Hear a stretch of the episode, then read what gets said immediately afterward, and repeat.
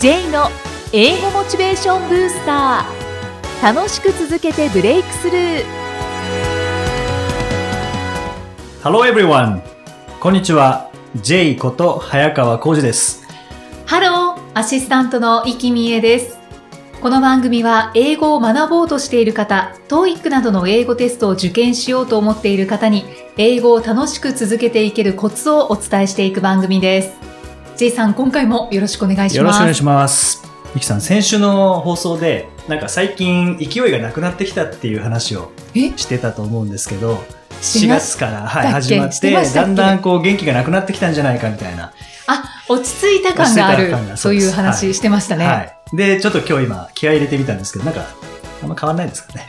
い、や、あの、気合入ってるなって思いながら、今私もはい受けさせていただきました。じゃあ今回はこの流れでいきたいと思いますけども、実はもう一つ先週の放送で、僕は年末じゃないと風邪ひかないとかって言ったんですけど、ううはい。実はあの収録の後ですね、風邪をひいてしまって、全然声が出ないっていううん期間が少しあって、はい一。回収録を延期させていただいたんですよね。そう、そうですね。はようやく今い。、ようやくそうですね、声は戻ってきましたけども、まだ咳がちょっと残ってますけども、あの、放送中は咳してもちゃんと編集しますので、えー皆さんが咳聞くことはないですので、そこはご安心して、イヤホンつけたままにしていただいて大丈夫です。そうですね。はい。突然、そう、咳込んだりしちゃうと、はいおおって思いますそうよね。なんですよね。聞いてる側はイ。ヤホンで聞いてると、本当にこう耳障りに、キーンってきますね。なりますからね。はい。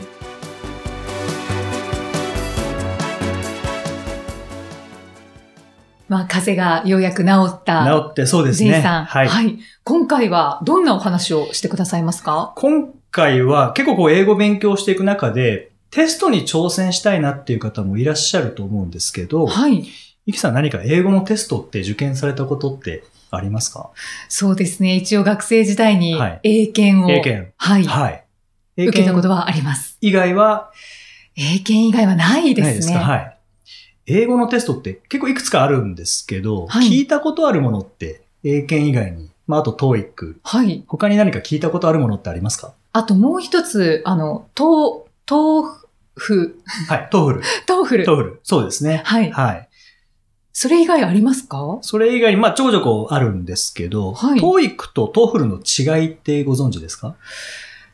詳しくはわからないです。うん TOEIC ってビジネス向けのはい。内容なんですね。はい。で、TOEFL は留学向けの内容なので、結構扱ってる内容がアカデミックなはい。感じなんですよね。はい。だから授業を受けてっていう場面とか、まあ、留学中に起こるキャンパスでの会話とか、学。生同士での会話とか、はい。あとは、えー授業履修したいんだけど、どれを取ったらいいかみたいな話とか、あと教授への質問とか、うんあの、オフィスアワーみたいな感じですかね。とかっていう場面が結構出てくるんですね。結構違いますね。全然違いますよね。うんはい。。なので、まあ、英語勉強してきたけど、とりあえず TOEIC やってみようかなとか、とりあえず TOEFL やってみようかなとか、あと TOEIC はある程度点伸びてきたから、 TOEFL に移ってみようかなとかってあるんですけど、はい。これはもう目的によって、そのテストを変えた方がいいと思うんですね。あ、目的によって。目的によって。うんうん例えば、まあもちろん社会人の方であって、 TOEIC の点数取らなきゃいけないっていう場合は、もうまずは TOEIC はいで。すけども、まあそういうわけじゃなくて趣味で英語を勉強していますっていう場合は、 TOEIC じゃなくてもいいと思うんですよね。うんうんうん。例えば TOEIC は一つのテストで10点から990点振り分けるものですし、内容も、まあ日常もありますけど、ほとんどビジネスなんですよね。うんうん。でもビジネスの内容は普段使ってないとか、勉強してないっていう場合は、例えば英検をやってみるとか。で英検は今度は学校で学ぶような内容なので、えー歴史の話とか、あと評論文とかっていうのが結構入ってるんですよね。そうなんですね。はい。とか、あとは今度は留学はしないけど、でも海外でどういう風な授業やってんのかなとかって、うん興味ある方は TOEFL に挑戦してみるっていうのもいいと思うんですよね。うんうんうん。ただ TOEFL は難しいです。一番難しいんですか？一番かどうかわからないですけど、でも、うん、一番難しい部類の中の一つですね。ああ、はいそうなんですね。はい。リスニングの一番短いのが3分とか、そんな感じなんですね。ええ 英語は理解できた上でのテストっていう感じなので。はあ。じゃあもうレベルが違いますね。違います。ね。もう本当に授業で向こうをついていけるかどうかっていうのを測るものなので、うん。だから英語ができた上で、聞けた上でちゃんと内容を理解できてるかどうかとかう、んう。うんんあと文法の問題ないんですね。そうなんですか。はい。はあ。それはもうライティングで測ってしまうとか、ほう。そんな感じなので、じゃあ本当に土台ができてる方が受けるのが TOEFLそうですね。なんですね。うんプラス留学したい人っていうのは基本ですよね。うん。はいあ、ちゃんと本当に目的別にはい。こう選んで学んだりとか、いテストを受けた方がいいですね。そうですね。うんあと他のテストで、キャセックっていうのもあるんですけどね。キャセセック。はい。あんまり広まってはないかもしれないですけども、はい。これは、あの、オンラインでできるんですね。ほう。はい。もう普通に申し込んで、すぐにオンラインで、リスニング、リーディング、あと、まあ、リスニングの中でもディクテーションっていう、はい。音声を聞いて、それをなんて言ってたから打ち込むとかっていうのも。も入ってるんですね。そうなんですか。はでそれは他のテストにはない形なので、オンライン専用っていうそうですね、感じですね。オンラインでできますね。で、受験料も3500円とか多分そのぐらいだったと思うので。まあ、 TOEIC とかと比べると、まあ、安い。うんまあ、安くはないですかね。あの、比較的リーズナブルうんな感じですよね。うんはい。そうですかう。ん CASECのレベルっていうのは、レベルもそれぞれなので、まあ、 CASEC の中で何点っていう感じなんですよね。はい。で、その CASEC で、じゃあこのレベル、600点のレベルだったら、 TOEIC で何点になるかとか、うんそんな感じなので、一応換算もできるんですよね。うんですので、いきなり TOEIC で2時間っていうのは嫌だっていう方は、その CASEC をまず受けてみて、だいたい TOEIC で何点ぐらいになるのかっていうのをチェックしてもいいと思いますし、うんあとはもう英語のテストってそういうんじゃなくて、英語力を測るんじゃなくて、もっと実用的というか、普段、例えば英字新聞読んでる方が、はい。実際どのぐらい英語力理解できてるのかっていう場合は、国連英検っていうのもあるんですね。いろいろありますね。ですね。国連。国連英検。国連まあ国連、英検国際連合の、まあ、国連ですよね。はいはい。でこれは英語力も問われますけど、はい知識が問われるんですよね。知識。はい。ほう。まあ、ユニセフが何だとか、いうような知識が問われるので、はいちゃんと、そういう意味では知識を入れてないと解けない問題っていうのが出てくるんですね。なんか、国連英検と TOEFL はいが難しそうな気がしてきました。そうですね。国連英検もまた Q があるので、まあ、自分に合った Q を受けることはできますけどね。ただ、トフルは Q がないので、うんうんうん。えー申し込んだらもう全員どのレベルであったとしても同じテストを受けなきゃいけないとはいいう。感じにはなりますけどね。そうですか。いろいろありますね。ありますね。うんですねこの辺はもうご自身の目的に合わせて、例えばビジネス系のもので行きたいという場合は、とか会社から求められている場合は、まあ TOEIC はいですし、それから、まあそう TOEIC 取らなきゃいけないんだけど、どうしてもレベルがそこまでじゃないという方は、前にお伝えした TOEIC ブリッジ、ああ、はい。TOEIC500 点ぐらいのレベルで、まあほぼ満点近く取れるというのが TOEIC ブリッジですので、そちらから始めてもいいと思いますし、うんうんえー海外留学できるようなレベルまで行きたいという方は、ぜひ、 TOEFL とか、はいあともう一つ、IELTS っていう、これイギリス系の留学のテストなんですけど、はい。これもまた難しいんですよね。難しそう。難しいです。はい。それも留学用なので、はあ TOEFL、IELTS は、リスニング、リーディングだけではなくて、はい。えースピーキングとライティングもそう入なんってるんでですね。はい。フルですね。フルですね。はい。ですので、はい。ぜひ難しいものに挑戦したい。まあお金かけても挑戦したいという方は、 TOEFL とか、はい。 IELTS、うんアカデミックなものに挑戦されるのもいいかなと思いますね。あの、始めたての方で、はい。じゃあ最初に受けてみようかなっていう場合は、はい。何が妥当ですか？という場合は、まあ、TOEIC ブリッジはか、英検ですかね。うーん。ただ、英検は4級とか受けてしまうと、はい。小学生ばっかりなんですよね。はい。あの環境っていうのはちょっと異様な環境でもあるので、そうですねそ。れを考えると、まあ、3級ぐらいまでは、あの、独学で、問問題集でクリアしてしまって、12級とかになると、やっぱり高校生も増えてきますし、まあでも英検はやっぱり学生向けですからね。あんまり大人は多くないですけれども、はい。はい。まあでも挑戦する価値はあると思いますねう。んうん。わかりました。いや本当にいろいろあって、はい。そして目的によってテストも選んだ方がいいですね。そうですね。英語で名言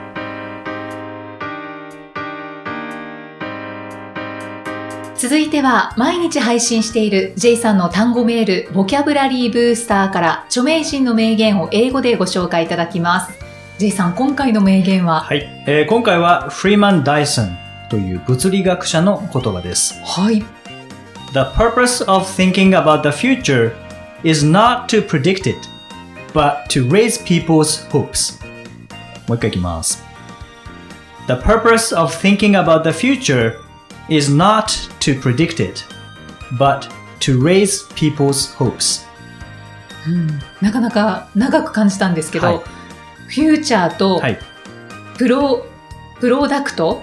プロダクト惜しいですね。聞こえてきたような predict predict ですね。プリレクト predict。はいはい。ですね。はい。えー意味は、未来について考える目的は、予想することではなく、人々の希望を高めることである。予難しい。想はい。ではない。予想ではない。そうですね。predict というのは予想するとか予測するっていう意味なんですけども、はい。はい。それじゃなくて、人々の期待を高めることである。うんうんうんあの、アメリカの元ケネディ大統領が宇宙開発競争の時に、次の10年間で月に人を送るっていうふうに宣言したスピーチがあるんですけど、はい。それなんてまさにこれじゃないかなと思うんですよね。あー10年ぐらいでいけんじゃないかなっていう予想ではなくて、10年以内に人を月に送るっていうのは、それで人々の希望っていうのはやっぱ高まりますよねう。んうんで実際に送りましたからね。そうですね、はい高めて、しかももう未来について断言すうるん。っていう感じなんですかね。そうですね。最近なんか日本ってなんか人々の希望高まんないですよね。年金がもらえなくなるとか、はい。AI に仕事を奪われるとか、なんかそんなことばっかり言っていて、なんか日本って煽るの好きですよね。ああ、そうなんですかね。うんそれでなんかこのままやっててもしょうがないんじゃないかとか、うんと英語もなんか AI がそのうち勝手に翻訳してくれるようになるから英語できなくてもいいみたいなことを言うと、そんな言われたら今英語やんなくていいかなってなりますよね。なんでそういうふうになるんですかね。なんか煽んなくていいのになと思うんですけどね。んもっと希望を高めるようなことを言ってくれた方が国のためにもなるかなって思いますけどね。英語は確かになんか AI がこう占めていく可能性もあるかもしれないですけど、はいやっぱり英語でコミュニケーションを取る楽しみっていうのは、英語が喋れないと。楽しめませんからね。楽しめないです。本当そうですよね。だって機械に翻訳してもらって喋ってる気しないですよね、多分。そうですね。お互い日本語喋れてもそうですよね。はい、はい。今こうやって収録してますけど、この真ん中に機械がいたら嫌ですよね。はい。味気ないですね。そうですよね。あーやっぱり人々の希望を高めるはいこ。とが未来について考える目的っていうのがうん大事な気がしますね。そうですはね。い。いや J さんが首をかしげておりました。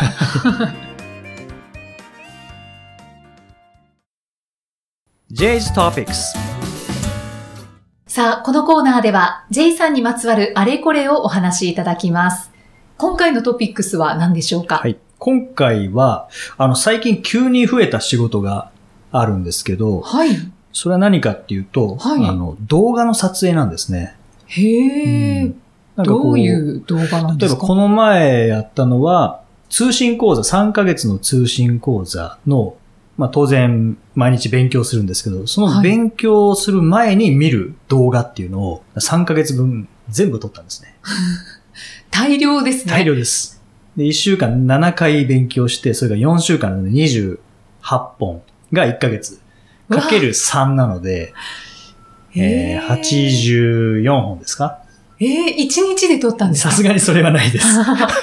倒れます。そうですよね。4日かかりましたね。わはい。ー。ほぼ NG はなかったんですけど、それでも4日かかりましたね。ですよね。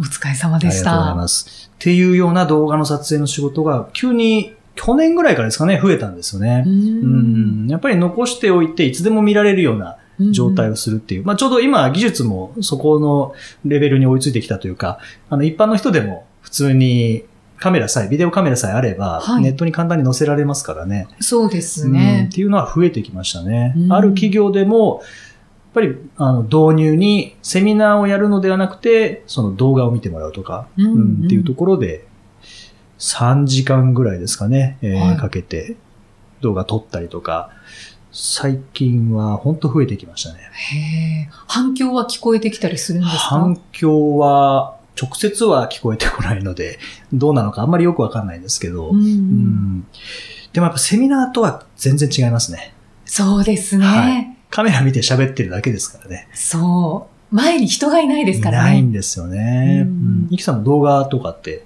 はいありますか、そうですね。うんいくつかお仕事でさせてもらったことはありますけど、うんやっぱり空気感が全然違いますよね。違いますよね。うんあの、カメラ見てずっと喋ると、変なエネルギー吸い取られますよね。独特ですよね。そうですね。うんなんかセミナーとかだといろんなところ見て喋れますけど、はい。動画だと、まあもちろん見ていただいているのはいろんな人に見ていただいていると思うんですけど、あの現場だけ考えるとはいカメラしかないですからね。そうなんですよ。他のとこ見て喋ろうとしたら、なんか緊張してんのかなみたいに見えますもんね。そうなんですよね。なんか動きもすごく気にしてしまいますね。そうですよね。うん。ほんと100%全部見られてますからね。そうなんですよ絶。対気抜けないんですよ、ね。はい。あの疲れ具合っていうのは他にはないですね。それを4日間4で日間で84本。い84本。や本当にお疲れ様でございます。で、その間に、あの、声が出なくなってしまったので、え？その撮影も延期になったんですけどね。そうなんですか。はいあ本当に、今月というか、この1ヶ月は、結構大変でしたね。声が出ないっていうのは。あ。ねえ。いや、気をつけたいですね、おそう互い。ですね。うんそうですね。まあでもこの動画撮影の仕事が増えて思ったのは、はい。結構この講師の仕事をしている方、私も含めてですけど、なんかこれ絶対必要だなって思いましたね。そうですか。今後さらに増えてくるような気しますね。ああ、確かに。ネットが中心になりますからね。そうですね。もう今ももうほぼほぼ中心になってきてますけど。うん。で、最近まあ教育業界反転学習っていうのが流行ってるんですけど、反転っていうのは、例えば今までは、えー授業で勉強して宿題をするみたいな感じでしたけど、うん。今度は家にいる時にその授業を動画で受けて、で、はい。そこで宿題までしてしまって、みんなで集まった時は、その集まらないとできないようなこと、話し合いとかディス,、はい。ディスカッションとか、ディベートとか、っていう感じに移行しているところっても結構あるんですよね。ああ、逆になってそうですね。るんですね。なので、まあ、反転学習なんですけど、そうなるとやっぱ動画の力っていうのは絶対必要なので、はい。そうすると、やっぱ講師業っていうのは、その動画にも対応できないといけないなっていうのは思いますね。うんうんまさしくそうですね。へえ。最近動画撮影もはい増えてきているという、はい J さんです。はい